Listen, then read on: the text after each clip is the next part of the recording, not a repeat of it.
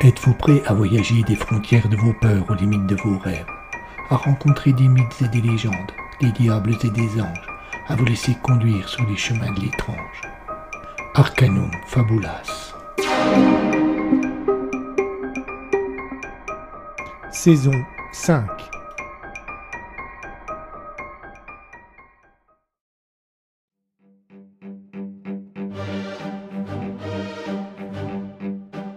Rien dû rester.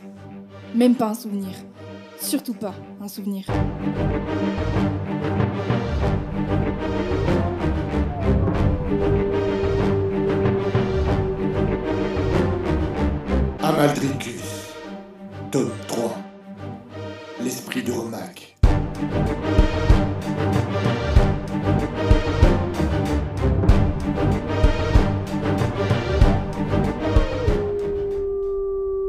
Épisode 19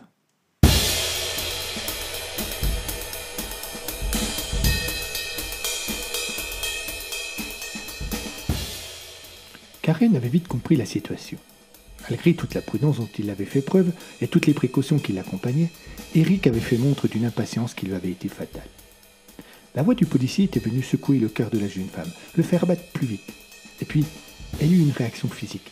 C'était son corps tout entier qui avait refusé de retourner en prison. Le goût de la liberté avait été trop agréable pour être sevré si vite. Elle avait beau réfléchir, ce qui avait été une cachette idéale était devenu un piège fatal. Elle fouilla du regard le fond de la cavité. Elle n'y vit que l'obscurité, puis le miracle. Une lumière apparut, pâle, légère, verte. Un passage venait de s'ouvrir. Elle prit à peine le temps de réaliser l'incroyable. Elle ne chercha pas à le comprendre, elle s'y précipita. L'appel de la liberté était plus fort que toutes les craintes de l'inconnu. Elle perdit tout repère du temps, de l'espace.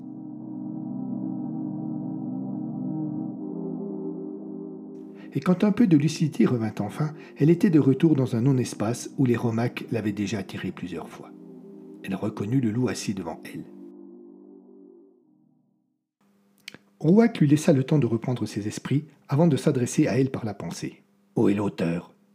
Karen ne put cacher son embarras et il lui fallut quelques secondes pour reprendre son assurance. Je. je ne sais pas. Amaldricus a été un bon maître. Il vous a montré comment protéger votre pensée de nos visites, comment nous empêcher de lire en vous et donc comment nous mentir. Je, je n'ai pas la moindre idée de ce dont vous parlez, affirma Karen avec un ton qui ne supportait pas la contestation. Allons, allons, reprit le loup. Depuis que vous êtes ici, vous vous protégez en tentant de projeter dans mon esprit les images que vous désirez que je trouve dans le vôtre. C'est une vieille tactique, efficace et simple, mais pas assez efficace si votre adversaire s'en méfie. Mais, mais c'est stupide, je ne comprends pas. Soit, nous allons procéder autrement.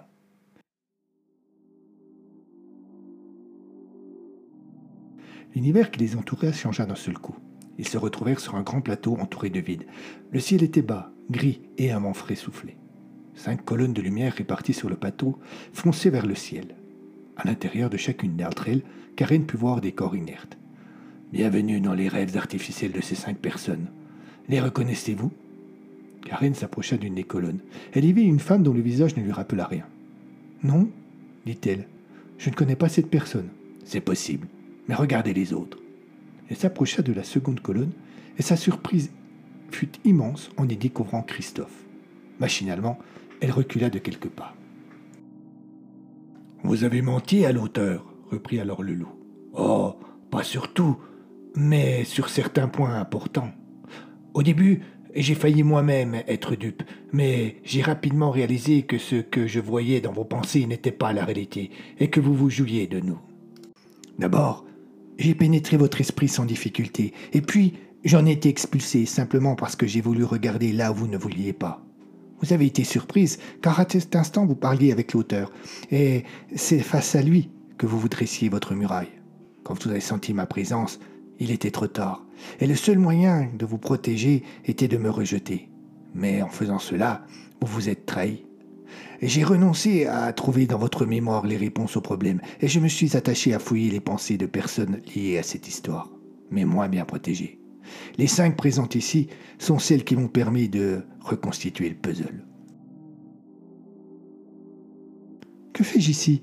Si votre histoire est vraie, vous savez déjà tout Oh, je sais beaucoup de choses, mais une question reste en suspens et vous seul pourrez m'apporter la réponse. Si j'ai cherché à vous trahir une fois, qu'est-ce qui vous fait penser que je ne vais pas recommencer? Rouac s'approcha à son tour d'une des colonnes de lumière avant de répondre. Il la fixa un moment et sans détourner la tête envoya sa pensée. Parce que je vous aurai raconté ce qui s'est passé et que vous comprendrez que vous aussi avez été abusé et que je suis le seul à pouvoir vous aider. Mais mais de quoi m'accusez-vous? s'énerva Karine. Du calme. Chaque chose en son temps. Écoutez-moi et regardez.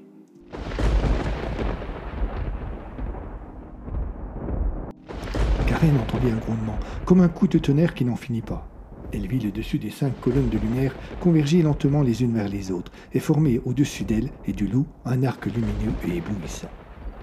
Les mémoires de ces cinq esprits vont se réunir et nous allons pouvoir revivre les moments importants de cet été 1976. Rouac ne put rien ajouter. Tout autour d'eux changea. Ils se retrouvèrent spectateurs. Karen reconnut de suite l'endroit qui prit forme sous leurs yeux. C'était dans les marais, le petit coin tranquille où ils avaient invoqué les esprits. Elle vit le feu de camp et les jeunes gens assis autour. Elle reconnut Patrick en premier, Fabien et Damien, Christophe et elle-même. Il est minuit, dit Patrick en se levant. Vous devez tenir votre promesse. Oh, écoute, Patrick, répondit Christophe. Je ne suis pas persuadé que cela soit vraiment drôle. Ah non, vous avez promis. Vous devez me laisser vous prouver que les esprits existent. Il a raison, répondit Karen. Une promesse est une promesse. Patrick demanda aux autres de le suivre, et ils s'éloignèrent du feu. Il installa chacun d'eux afin de former un cercle, et dessina sur le sol poussiéreux une étoile à cinq branches. Puis, il prit sa place parmi les autres et commença d'étranges invocations. Fabien fut le premier à craquer, à éclater de rire, bientôt rejoint par Damien. Ils quittèrent le cercle.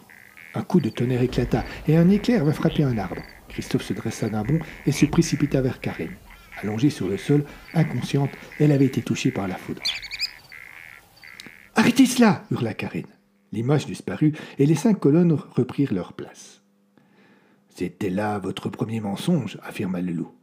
Ce n'est pas Patrick, mais c'est vous qui avez été touché par la foudre, n'est-ce pas? C'est vrai, avoua Karine. C'est vous qui l'avez rencontré et avez par la suite initié vos amis. Karine ne répondit pas. Votre silence n'est pas la meilleure protection, mais puisque c'est votre choix, voyez la suite. Les cinq colonnes convergèrent de nouveau. Ils se retrouvèrent dans une chambre d'hôpital.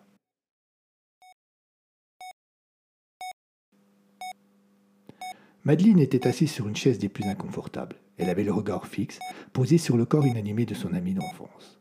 Le nombre de pensées susceptibles de traverser son esprit à cet instant était innombrable, et elle-même se perdait dans une suite d'images et de souvenirs incohérents. Karine n'avait pas bougé. Les médecins ne savaient pas si elle bougerait de nouveau un jour, et seule sa respiration témoignait de la vie qui l'habitait encore. La porte de la chambre s'ouvrit pour laisser passer Christophe. En voyant Madeleine, ce dernier eut une hésitation, mais il l'effaça bien vite. Le temps n'était pas à de futiles conflits. Salut, dit-il simplement. Elle leva sur lui des yeux encore humides, sans doute de larmes et d'inquiétude. Bonjour. Du nouveau Non, rien. Je suis là depuis le début de l'après-midi. Elle n'a pas bougé. Madeleine hésita une seconde avant de poursuivre. Et toi euh, Tu t'es remis de l'accident? Oui, je te remercie. J'ai juste encore un peu mal à l'épaule, mais cela devrait disparaître assez vite. Nous avons tous eu de la chance. Sauf elle. Elle fit un geste de la tête en direction de Karen, qui donnait l'étrange impression de suivre la conversation sans rien dire. Sauf elle, reconnut un peu gêné Christophe. Un silence pesant s'immisça entre les deux, semblant les toiser tour à tour, prêt à vilipender le premier qui parlerait. Christophe prit une chaise et s'installa de l'autre côté du lit. Quand après avoir coulé dans le silence et l'immobilisme de longues minutes, il se leva d'un seul coup, comme s'il venait de prendre une décision susceptible de changer la face du monde. Madeleine sursauta. Le regard du jeune homme était différent. Il contourna le lit et s'approcha lentement. Il se pencha sur Madeleine, qui sentit monter en elle la peur. Je sais à quoi vous pensez, Christophe d'une voix qui n'était pas la sienne. Tu, tu, tu me vois maintenant s'étonna la jeune femme pour donner un peu de présence. Vous vous demandez si Karine reviendra à elle un jour, si vous retrouverez votre amie. Il relâcha un peu de sa pression, se dirigea vers la porte comme pour sortir, et juste avant, il se retourna. Rassurez-vous, Tout ira bien, mais vous aurez une dette et n'oubliez pas de la payer. Il sortit et laissa Madeleine sans. Elle tourna la tête et croisa le regard de Karen qui venait de se réveiller. Sa surprise amplifia.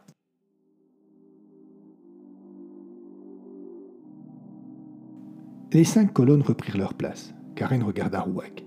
Mais, qu'est-ce que c'est que cela? De, quoi Christophe a-t-il voulu parler? Du piège que vous avez tendu à votre ami par la suite? Mais c'est impossible. Il ne pouvait se douter de rien à ce moment-là. Je n'étais pas encore revenu à moi, je, ne leur avais pas encore présenté le guide. Et puis, je n'ai tendu aucun piège, j'ai été moi-même abusé.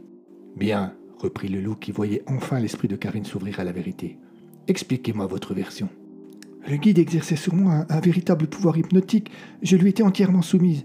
Quand il m'a dit qu'il avait besoin d'un vecteur pour réveiller le maître, je n'ai pas tout de suite compris. C'est pourtant simple, expliqua Aubert à Karen qui l'écoutait avec fascination. Je ne suis qu'un esprit, je ne peux agir directement sur la réalité, tu le sais. C'est pourquoi je vous ai demandé d'ouvrir le tombeau du maître. Mais la suite, seul moi peux le faire, et pour cela, je dois utiliser un vecteur. Je suis volontaire, lança spontanément Karen. Le guide se retourna avec un sourire. Je connais ta dévotion, et je te remercie, mais je crains que cela soit impossible. Tu es consciente de trop de choses. Ton esprit ne laisserait pas conduire là où il le faut. En revanche, en revanche, la jeune fille dont tu as sauvé la tante l'autre jour près du Fort Malheur. Madeleine? Madeleine, c'est elle qu'il nous faut. Mais, mais elle n'est au courant de rien. Fais-moi confiance. Elle sera à l'entrée du marais ce soir vers 23 heures. Retrouve-la là-bas et amène-la moi. Karen se retourna et commença à s'éloigner, mais quelque chose la travaillait, et avant de partir, elle ne put s'empêcher de demander Elle ne risque rien? Le guide ne répondit pas, et la jeune femme insista. Non, bien sûr. Le soir venu, je laissai les garçons près de la voiture à une bonne distance du lieu de rendez-vous, et je m'y rendais à pied. Madeleine était là. Je lui ai demandé comment elle avait été avertie. Elle hésita avant de me répondre que c'est peut-être Christophe qui l'avait appelée. Elle n'était pas sûre de la voir. Une seule fois, elle l'avait entendu parler ainsi, et Karine se coupa. Elle réalisa que cela concordait avec ce que venait de lui montrer Rouac. Oh mon Dieu Je sais, reconnut le vieux loup, que vous et vos amis avez été abusés, mais je voudrais tant que vous en soyez consciente et que vous renonciez vous-même au lien qui vous unit à Maldricus. Racontez-moi la suite. Comme je vous l'ai déjà dit, donc, Madeleine était là, à l'heure, dite, juste à l'entrée d'un chemin qui serpentait dans le marais. Elle fut surprise que ce soit moi qui l'accueille, mais je le sais simplement parce que je l'ai lu dans son regard. Elle ne s'en ouvrit pas. Je l'ai invitée à me suivre et nous avons marché une dizaine de minutes, simplement éclairés par la lune et une lampe torche. En temps ordinaire, nous aurions discuté sans s'interrompre et en oubliant tout ce qui pouvait nous entourer. Mais là, on a été accompagnés tout au long du chemin par un lourd silence. J'ai conduit mon ami près de l'endroit où, avec les garçons, nous avions interpellé les esprits et où j'avais été blessé. Il n'y avait plus d'eau dans le petit lac artificiel. La sécheresse avait fait son œuvre. Les garçons attendaient déjà là.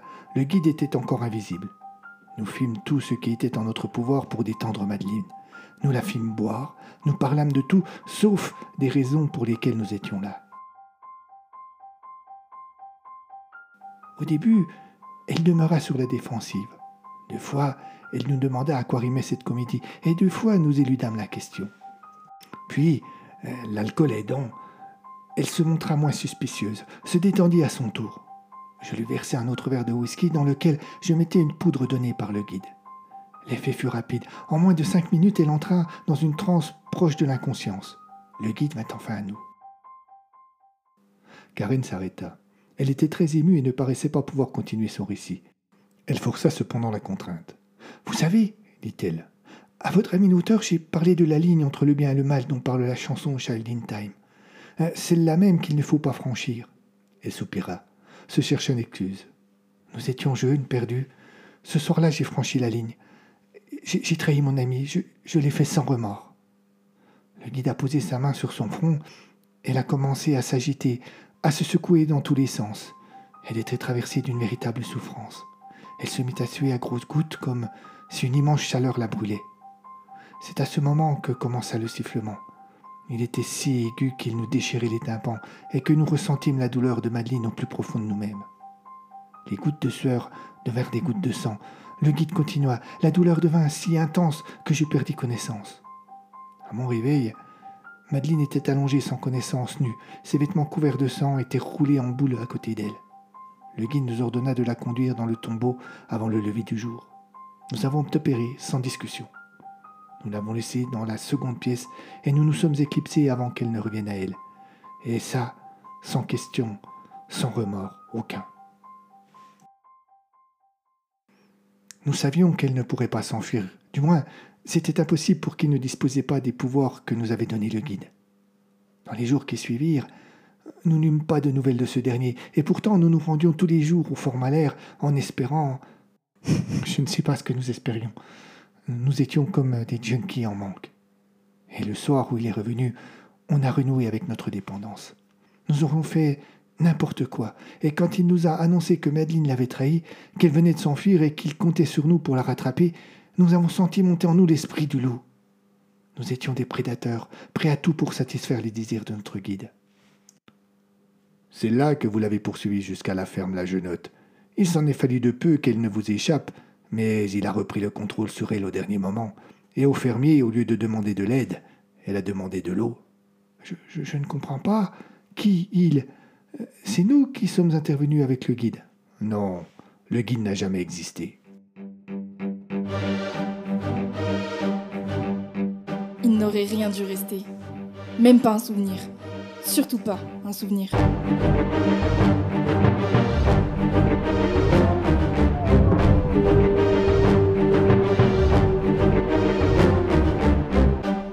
À suivre.